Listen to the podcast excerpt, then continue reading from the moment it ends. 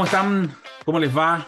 Eh, voy a decir ahora buenos días. Es lunes 12 de febrero de 2024 y hemos interrumpido el receso de lo que iba a ser un receso de un par de semanas de política para adultos porque, bueno, hemos tenido una noticia entre nuestro último programa el lunes pasado y hoy. Bueno, ocurrió lo que ya todos sabemos, ¿no? Esta tragedia eh, que le cuesta la vida al eh, presidente Sebastián Piñera y decidimos con Pepe y Jaime eh, interrumpir eh, este receso veraniego porque no, nos parece que eh, una situación como esta lo ameritaba. Además, para nosotros, como política para adultos, como libero, tener a Pepe Out a Jaime Belolio con nosotros en este programa y especialmente en esta circunstancia es muy simbólico porque Jaime Belolio fue su vocero, uno de sus colaboradores muy cercanos, una persona que efectivamente, y a mí me consta, el presidente valoraba mucho, confiaba mucho en él, eh, ponía muchas fichas en él. Y también tenemos a Pepe Out, que probablemente en el mundo eh, de la oposición al eh, presidente Piñera fue de las personas más leales y más nobles con él, incluso echándose encima a buena parte de su mundo político por votar en contra de una acusación constitucional que le parecía injusta y que hoy día eh, de alguna manera lo ha insinuado así el presidente Boric, eh, hubo muchas injusticias con el, con el presidente eh, Sebastián Piñera. déjame por, partir por ti, Jaime, y, primero, bueno, déjame transmitirte condolencias, ¿no? Yo, yo sé que de alguna manera quienes Sebastián Piñera como que adoptaba en su familia a, a, sus colaboradores más cercanos, así que imaginamos cómo, cómo lo estás pasando. No ha pasado ni siquiera una semana desde que mm. falleció el presidente Sebastián Piñera, así que lo primero es eso, y lo segundo, ¿cómo estás, Jaime, esta mañana? Bueno, se agradece mucho esas, condolencias. La verdad es que mm, eh, ha, sido una semana, por supuesto, extraña. Eh, muchos de nosotros estábamos de vacaciones. Eh, enterarnos, además, en, esa circunstancia era, era algo como que no podía pasar. Yo, yo sé que esto ya lo, hemos repetido varios de nosotros y lo repitieron también en su familia hay, ciertas personas que uno piensa que son como, como invencibles ¿ah? Eh, y, que por tanto, eh, cuando a mí me dicen que ocurre el accidente y, y, que había caído y que habían salido tres personas y él no había salido, obviamente yo me comuniqué con la escolta, traté de hablar con, con, la familia lo antes posible y no estaba confirmado, todavía no llegaban allá y qué sé yo. Y yo decía, tiene que estar en otra, en otra orilla, tiene que haber salido por otro lado, digamos. O sea, no, no, no hay ninguna forma de que, de que no haya salido de ahí. Eh, Sebastián Piñera era un piloto avesado. A mí me tocó eh, el, año pasado eh, estar en ese lago, en ese helicóptero, en ese mismo lugar, digamos. Y, me decía, mira, ahí está la casa de José Cox, y aquí está la casa no sé cuánto. O sea, sabía perfectamente dónde estaba, lo, conocía como, como la palma de su mano. Y, bueno, obviamente una, una, muerte tan trágica eh, en una persona que tenía tanto por delante. Yo creo que estaba viviendo un muy buen momento porque Em, no, no, solamente porque la, la, opinión pública comenzaba a volcarse a favor, sino que estaba en un momento que se notaba mucho más pleno, estaba mucho más tranquilo con su familia, gozando a sus nietos y sus nietas, que eran aquellos que siempre lo, lo, bajaban a tierra y lo humanizaban en un mil por ciento, donde ya no había número, no, no, no había análisis, no, estaba, estaba él en, su niño interior eh, con, sus hijos, con, con sus hijos, por supuesto, pero con sus nietos y sus nietas eh, y estábamos viviendo un momento político también súper interesante, con temas de futuro que lo apasionaban, o sea, era, era todo el rato sobre cambio climático, sobre inteligencia artificial, lo internacional mismo en términos de Latinoamérica, su grupo de libertad y democracia. Y mm, claro, yo, yo sé que esto también lo, hemos contado harto, pero, pero ese mismo día, a las once y cuarto de la mañana, fue el último mensaje que, que, que nos enviamos, donde estaba pidiendo información para mandar la minuta al gobierno, a ver cómo podíamos ayudar en los incendios.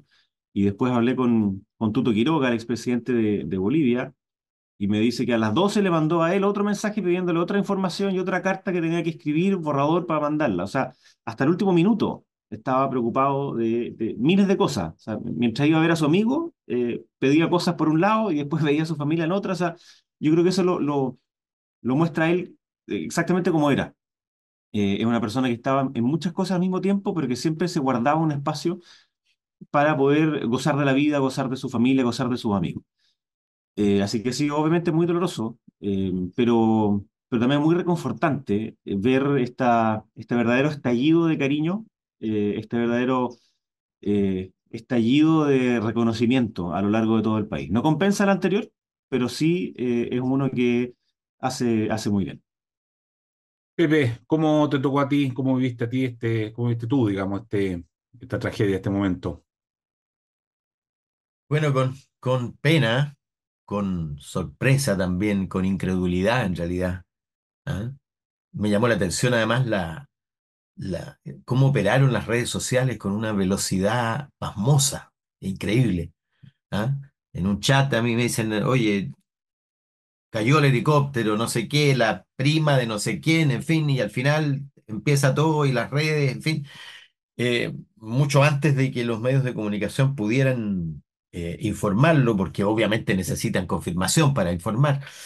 Eh, y yo concuerdo con, con Jaime en el sentido de que yo tuve una relación larga con Sebastián Piñera, tuvimos varios viajes en particular, varias digamos, pusimos foco en, varias temáticas y, entonces fui bastantes veces a la moneda a conversar, en fin, y, nunca lo había visto tan bien como ahora, tan, tan entero, tan, tan, tan reconciliado consigo mismo, tan, tan poco ansioso. ¿ah? Eh, y, yo creo que eso tenía que ver, claro, con, con que encontró un rol encontró un rol. Segundo, con que se reencontró con la familia a través de los nietos, que, que obviamente le dieron seguramente la posibilidad de enmendar el periodo en que había tenido mucho más ausencia con los hijos, que es lo que nos ocurre a casi todos nosotros. Eh, pero lo vi, eh, yo tuve la posibilidad de, de, almorzar con él no hace mucho en sus nuevas dependencias y, y fíjate que eh, yo, para mí fue un adversario político, sin duda, pero, pero nos teníamos respeto y, y yo creo que algo de cariño también. ¿ah? Eh, yo cada vez que lo veía lo, lo entrevistaba. ¿ah? Y te puedo decir que en una de las... Y me contó cosas, por supuesto, yo soy muy curioso de la historia política y, y yo creo que no hay eh, protagonista o no hay persona tan protagonista durante tanto tiempo como Sebastián Piñera, desde el no hasta ahora. ¿ah? Y yo creo que su, muerte refleja eso, o sea, su muerte es un, un, acto de protagonismo increíble. Visto retrospectivamente, uno podría decir, es la muerte más apropiada para alguien como Sebastián Piñera. No, no murió lentamente, no murió de viejo, ¿ah? murió comillas, en su ley. Y, de alguna manera eh, su, su, despedida ¿ah? Es, es, un, es, un, acto bien coherente con el conjunto de su, de su vida, fíjate. ¿ah? Porque, bueno, muy pocas veces muere alguien en un momento de tanta vigencia. Piensa tú que había en grueso 10% que incluso lo veía como espontáneamente, como posible candidato a la presidencia, ¿ah? alguien que ya ha sido dos veces. Eh, yo creo que en este siglo no tengo memoria de alguien que haya sido dos veces eh, y, que haya sido senador. Mira, estaba comparando yo, ¿ah? porque claro, quizás, quizás el que se le acerca es Ricardo Lago, pero Ricardo Lagos no fue parlamentario. ¿ah? Y Ricardo Lagos fue subordinado. Sebastián Piñera nunca fue subordinado, es decir, nunca fue ministro, nunca recibió órdenes, siempre, ¿ah? Siempre eh, fue dueño de sus actos. Yo creo que eso lo, lo, lo caracterizaba. ¿ah? Eh, y, y, en relación a mi relación, yo te diría que lo que más me impresionaba de, Sebastián Piñera es que era muy, muy perdonavidas. ¿ah? Eh, una vez que me invita a almorzar, no hace mucho, junto con otro amigo, eh, eh, me dice, me dice, los invité porque ustedes me han sacado siempre la cresta, pero los respeto, les tengo cariño, ¿ah? y, y, y, me gusta conversar con ustedes. Yo creo que tenía una, una amplitud de criterio que derivaba de la seguridad en sí mismo, porque cuando tú eres inseguro de tus ideas, obviamente temes encontrarte con alguien que piense distinto. Y yo creo que a Sebastián Piñera le gustaba encontrarse con gente que pensaba distinto, salía fortalecido de, la conversación. Además, tenía disposición a escuchar. Yo tuve también una relación muy estrecha en materia electoral siempre. Siempre la víspera de elecciones me llamaba, me invitaba a su casa a intercambiar información. ¿ah? Eh, y ahí los dos nos manipulábamos mutuamente para ver quién entregaba menos y recibía más. ¿ah? Eh, pero, pero siempre, ¿ah? en todas las elecciones. De hecho, en una, eh, yo le había ganado una apuesta en la Bio, Bio ¿ah? la víspera de una elección municipal. Y por supuesto no me había pagado la apuesta. ¿ah? Entonces, cuando yo, eh, porque tú sabes que era manito de guagua, entonces yo anuncio el 2005 que él va a pasar a segunda vuelta con Michelle Bachelet y me llama urgido y me dice, pero ¿cómo? ¿Qué información? Mire, yo no converso con personas que no pagan su apuesta. Entonces, me pagó la, la apuesta, que consistía en una comida donde uno invitaba, cada uno invitaba a cinco personas. Por supuesto que él invitó a sus cinco y a mis cinco. ah, no dejó invitar a nadie. ¿Ah? Eh, pero bueno, pero eso era, ese era eh, Sebastián Piñera, una persona en realidad que, al final eh, se hacía querible. ¿ah? Oye, Jaime, eh, alguien decía hoy día que el piñerismo, gracias al piñerismo, o sea, que, esta situación genera que el piñerismo pueda desplegarse como corresponde. ¿Qué pasa con el piñerismo ahora, Jaime? Bueno, yo creo que sigue vigente, porque no, es que no lo estuviera. Eh, a nosotros nos tocaba harto escuchar que, que nos decían, oye, eh, pero no, pero es, que Piñera, que tomó estas decisiones antes, que esta otra, entonces, que, que, que ¿por qué lo defiendes tanto? Me decían muchas veces. Y, y yo decía, bueno, ¿y, ¿y, por qué no? Digamos, si yo estoy de acuerdo con eso. me decía, no, pero es que, bueno, porque estoy de acuerdo simplemente. O sea, no, no, no era una cuestión eh, como forzada, digamos. y y había un grupo que nos tocó colaborar con él en, los últimos años, y particularmente los últimos dos años de su gobierno y los dos años que fuera de gobierno. Eh, que por supuesto que fue súper doloroso para nosotros porque, porque, como dice Pepe, estaba muy vigente. Eh, uno, uno de, las eh, como de las cosas que le picaba y era la razón por la cual, frente a todas las preguntas de si va a ser candidato o no, siempre decía, en este momento no, o sea, como que lo traicionaba inclusive el habla, porque en, esa última entrevista, donde le preguntan en la radio Duna, le preguntan si es que va a ser presidente, dice, no, en este momento no. Eh, en verdad lo que, lo, que, lo que habíamos acordado que dijera era no. No, no en este momento, era no. Eh, para no seguir abriendo esa rendija pequeña, digamos, en donde eh, otros podían pensar, o la propia Evelyn Matei, digamos, que, de que sí, de que eventualmente iba a ser candidato porque su intención de verdad era no ser candidato bajo ninguna circunstancia. Precisamente por esa otra vía que había retomado y que estaba muy bien, pero no quería perder vigencia. Ese era su tema. O sea que si es que decía que no, él sentía que iba a pasar a ser una pieza de museo. Yo le decía, no, presidente, eso no va a pasar. Usted no va a ser nunca una pieza de museo, porque, porque hay muchas cosas que se hicieron y que van a quedar por hacer. Y, yo creo lo mismo con respecto a esa, llamémoslo así, peñerismo, ¿no? que, que, es amplio. No es una pieza de museo. Es decir, no es algo que se guarda eh, en, un cajón o se guarda para un libro, porque yo creo que Sebastián Piñera amplió los márgenes de la centro-derecha eh, y ayudó con el ejercicio del poder a través de dos gobiernos a que se pueda ofrecer un, un, nuevo conjunto de gobiernos y de forma de actuar en la política que permite dar estabilidad.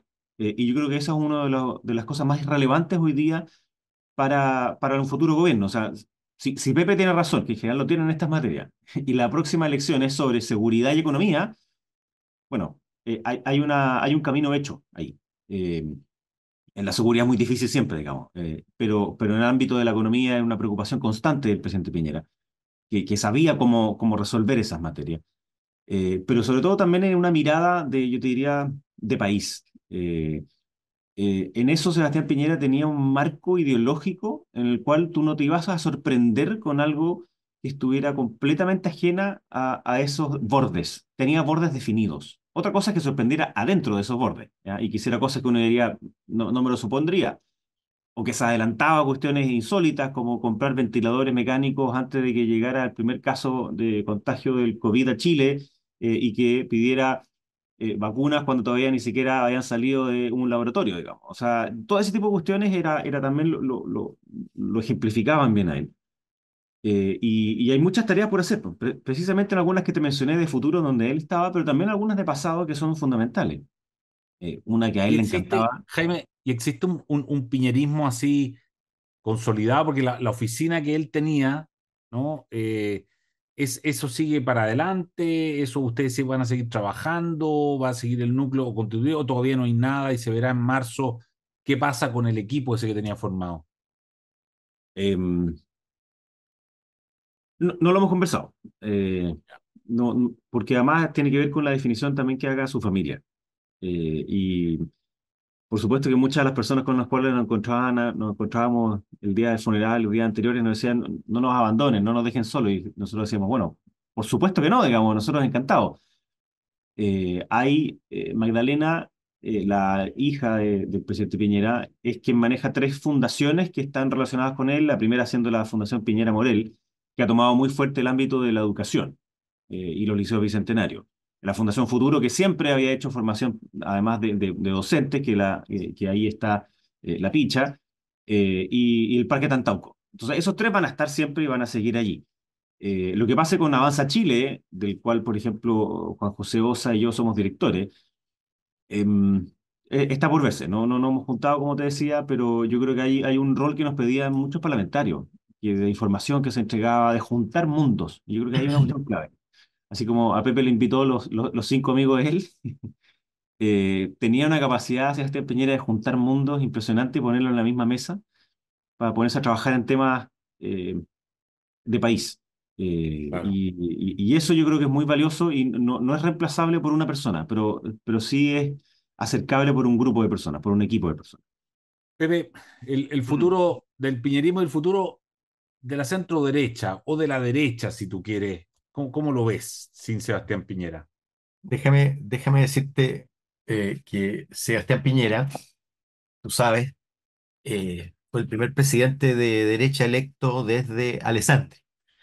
Y para que volviera la moneda a la derecha, volvió con un hombre del no. Es decir, todavía no hay sentado en la moneda nadie que haya estado en el campo del sí. De alguna manera, Sebastián Piñera fue pionero porque fue pionero en la disolución del eje sí y no. Disolución que hoy día, por supuesto, vemos con mucho mayor claridad. Han pasado, han pasado ya más de 30 años eh, y, además eh, ha ido emergiendo nuevos ejes estructurantes de la política chilena. Y de alguna manera, Piñera fue pionero en eso. Porque ¿cuál es su, su contribución fundamental, a mi juicio? Es haber transformado la derecha yo diría que ella, él tuvo una influencia sobre su sector equivalente o incluso podría decirse mayor que la que tuvo Lago sobre el suyo. Porque, porque la mantuvo. Además, después de ejercer por primera, por segunda vez, mantuvo su influencia sobre el conjunto del sector. Y desde ese punto de vista, uno podría decir que el engrandecimiento de la figura de Sebastián Piñera luego de su dramática partida, obviamente no solo fortalece su figura, sino que fortalece al conjunto de su sector. ¿ah? Eh, tuviste el contraste de evaluación entre el gobierno de el último, el segundo gobierno de Piñera y el primer, ya digámoslo así, gobierno de Boric, y o bien lo triplica y en el peor de los casos lo dobla en apreciación ciudadana. Y eso obviamente beneficia al sector y particularmente beneficia a Chile Vamos, que era el mundo político con el que la gente identifica a Sebastián Piñera y por lo tanto, desde ese punto de vista, obviamente que es un envión. ¿ah? Porque aquellos que surgieron y que crecieron desde la crítica a eso, Frente Amplio, Partido Comunista por un lado, y también por el otro lado republicanos, obviamente eh, quedan debilitados, porque parece que la historia no les dio la razón. ¿Ah? Y parece que el juicio ciudadano ha ido evolucionando en otra dirección. Entonces, es obvio que, eh, la, la perspectiva eh, presidencial, que ya era fuerte, por, por, primero por la alternancia, hace cuatro elecciones que gana la oposición, en fin, segundo por la debilidad del gobierno, tercero porque hay una izquierda que no se reconoce con este gobierno y obviamente va a tener seguramente candidato, además de Marco Enrique, que sabemos parte de los muebles de toda elección presidencial. Entonces, eh, a eso, diría yo, se le agrega la, la revalorización que comienza a hacer la gente del segundo gobierno que había sido muy mal evaluado. ¿Ah? Y entonces aparece la PGU, aparece el matrimonio igualitario, cosas que están ahí y que la gente las reconoce, pero que no las asociaba necesariamente a Sebastián Piñera. ¿Te fijas? Y ahora quedan indisolublemente vinculados porque, porque lo increíble, fíjate, como es de veleidosa la, la situación de opinión pública, por supuesto, el 85% reconoce su capacidad de gestión, su capacidad de respuesta frente a la crisis, pero el 64% eh, destaca su firmeza en derechos humanos, democracia y, mantención de la institucionalidad. O sea, si tú hubieras hecho esa apreciación el 2020, te habría salido por el suelo. Claro. ¿Te Entonces, eh, yo te diría que la, la, la gente empieza a entender la relevancia que tuvieron determinados gestos incomprendidos en su momento. Por ejemplo, no haber sacado a los militares a la calle, que era la crítica generalizada de su sector, hoy día cuando escucha al comandante Martínez en retiro, ¿ah? de que su gran agradecimiento es justamente la decisión de no haber sacado a los militares en la calle porque habría habido un baño de sangre, bueno, esos mismos que criticaban empiezan a, repensar. Y eso se traduce además en, la, en las encuestas. Y eso obviamente repercute sobre sus amigos, sobre sus socios políticos, sobre el campo político que lo rodea. Ahora, yo creo que el piñerismo eh, no solo es una organización, sino que es un sentido común. Y ese sentido común va a seguir creciendo. A mí hoy, día me preguntaban en, las últimas noticias eh, sobre el piñerismo y yo creo que tiene mucho futuro. Y yo terminaba a propósito no es por nada, pero terminaba diciendo pongan atención a Jaime Belolio. ¿Ah? Está bien, claro. Por supuesto, bueno, hablando de personas, por supuesto, ahora, antes de darle la palabra a Jaime Belolio, que, se puso un poco rojo con eso que dijiste, pero eh, no, eh, eh, el punto es que, hablando de alternancia, porque déjame hacer doble clic en eso, digamos, tú dices alternancia probablemente en sector político, pero quizá alternancia generacional podría ser, uno dice, oye, de un gobierno de jóvenes, mejor volvamos a la eh, a, la experiencia y sabiduría, digamos, de personas un poco mayores, digamos, a propósito además de lo que está pasando en Estados Unidos, que va a ser un duelo entre octogenarios, digamos, en noviembre.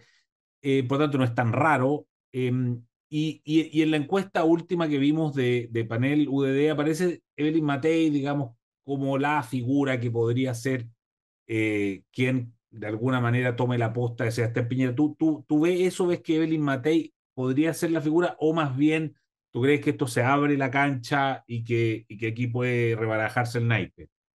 No, yo creo que está suficientemente consolidada y la gente la identifica como tal. Fíjate que cuando preguntan por quién heredará, heredará el rol, el 37% dice eh, Evelyn Matei y el 17%, 18% dice eh, José Antonio Cast.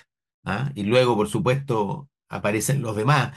Eh, pero, pero esa, y 24% dice no habrá, que es por lo demás lo que yo creo, porque eh, nadie puede heredar el rol, porque no es el rol, es un rol múltiple.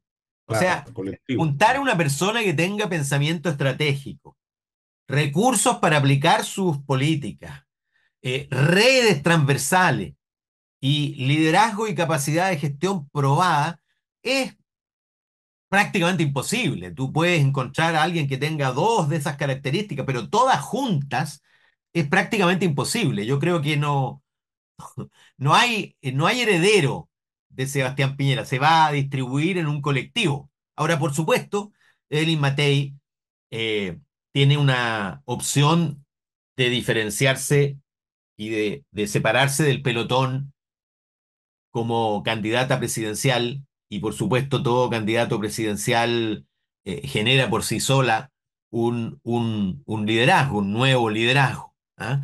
Ahora, yo no creo que tengamos alguna posibilidad siquiera de liderazgo del tipo de Sebastián Piñera. Como no tenemos en la centro izquierda la posibilidad de que se generen hoy liderazgos como el de Ricardo Lago. Primero porque la sociedad cambió y, y, no admite hoy día liderazgos como esos. Eh, es muy difícil eh, en el estado de desconfianza en el otro, de, de la poca disposición a entregarle tu, tu, palabra al otro para que el otro te represente, eh, hoy día es muy baja en relación a, a, pocos años antes. Pocos años antes tú, el, el espíritu delegativo era mucho más fuerte, hoy día es mucho más débil y por lo tanto no creo yo en que tengamos en el futuro liderazgos tan indiscutidos por un lado y tan duraderos por otro lado, como el de Piñera y de Lago. Claro. Jaime, Jaime Belolio, además fuiste salpicado, digamos, por esto. ¿Qué, qué piensas de eso, de, ya, ya entrando a liderazgos de personas? Personas que yo sé que había ropa tendida en esto, pero, pero, pero, pero de las personas que podrían seguir con esto. A ver, hay, cierta materia que decíamos antes que, mm, que, no es una persona, sino que va a ser un equipo de personas.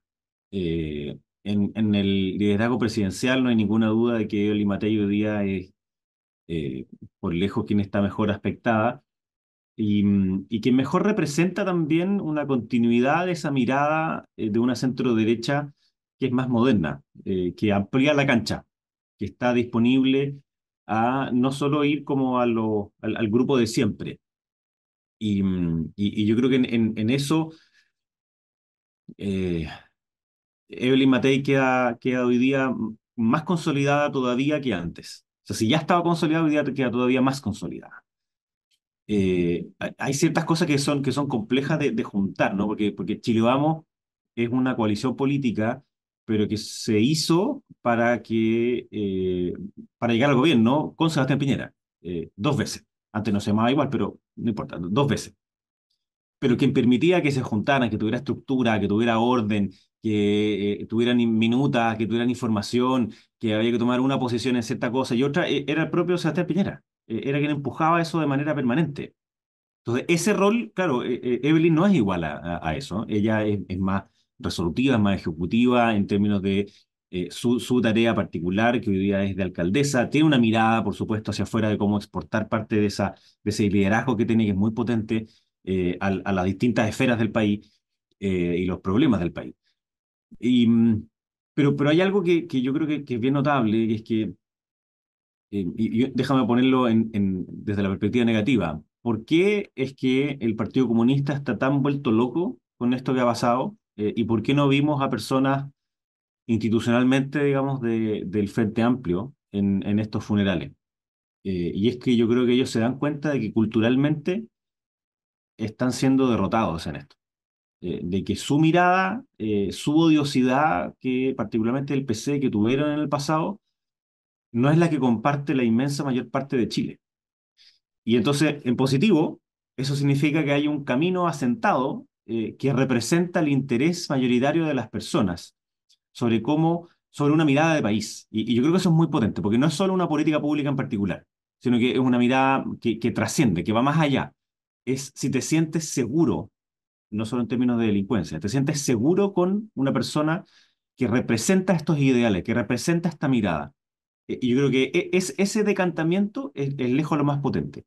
Entonces, en términos de personas, por supuesto, no tengo duda que Evelyn Matei es quien mejor lo puede llevar adelante. Y sobre lo otro, agradezco la, la generosidad, pero eh, el pocho queda muy grande. Ah, por ahora no, se, dice por ahora no está en mis planes. Esa es como la, frase. perdona, pero no, no, nos confundamos. Estoy hablando de liderazgo. No estoy hablando de, de, de, candidaturas presidenciales. Estoy hablando de liderazgo del piñerismo. ¿Ah? Claro, está bien, está muy bien. Sí, se entiende. Oye, yo, yo quisiera recordar, porque se, no se ha dicho mucho, Eh, Tú sabes que Sebastián Piñera fue, quiso ser presidente de Chile cinco veces. El 92 levantó su candidatura y el Quiotazo lo votó. El 99 levantó su candidatura y después declinó en favor de. Joaquín Lavín, que estaba muy disparado en las encuestas. El 2005, cuando nadie lo esperaba y, sus amigos estaban convertidos en samurái de Lavín, terminó autoproclamándose en su Consejo General y ganándole en primera vuelta. Luego fue candidato y ganó. Y luego fue candidato y ganó. ¿Ah? Y hoy día eh, había quienes querían que fuera por sexta vez eh, precandidato presidencial. Y habría batido otro, otro récord más de, de todos los récords. Ahí decían, alguien, no sé si eh, el presidente RN Galilea, hicieron unos memes con eso, que se parecía, era como un Da Vinci. Eh, yo creo que es más un Elon Musk, ¿no? Más que un Da Vinci, ¿no? Es es más de la época. Esta, cuando tú enumeraste, Pepe, todos esos atributos entre el capital, entre la formación, entre la inteligencia, entre la apertura. la yo, a mí se me venía más a la cabeza un tipo más de tipo Elon Musk que, que Da Vinci, que es como una, eh, un personaje, digamos, de más bien de otra época. Pero ahí está.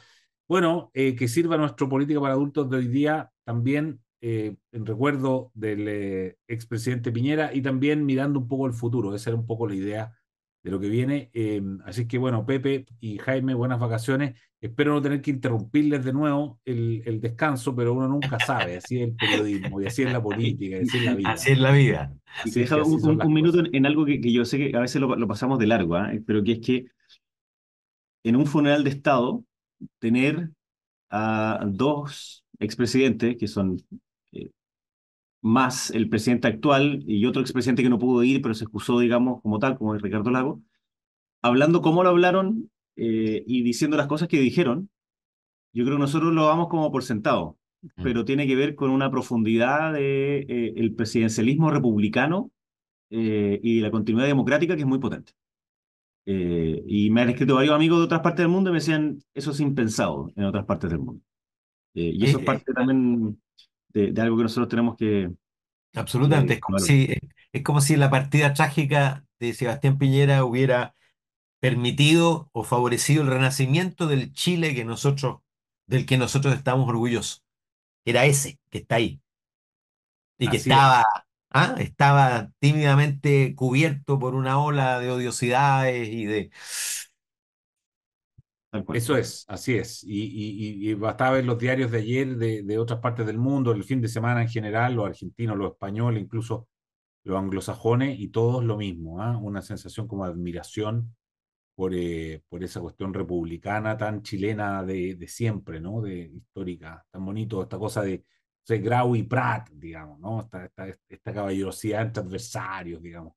Eso está muy bien. Así es que, bueno, ojalá que esto sirva para todas esas cosas. Así que muy buenos deseos, que tengan un, un buen fin Chao, de chao. verano, que, que estén muy bien y muchas gracias a ustedes también por estar ahí en Política para Adultos este lunes. Muchas gracias. Gracias. El Libero, la realidad como no la habías visto.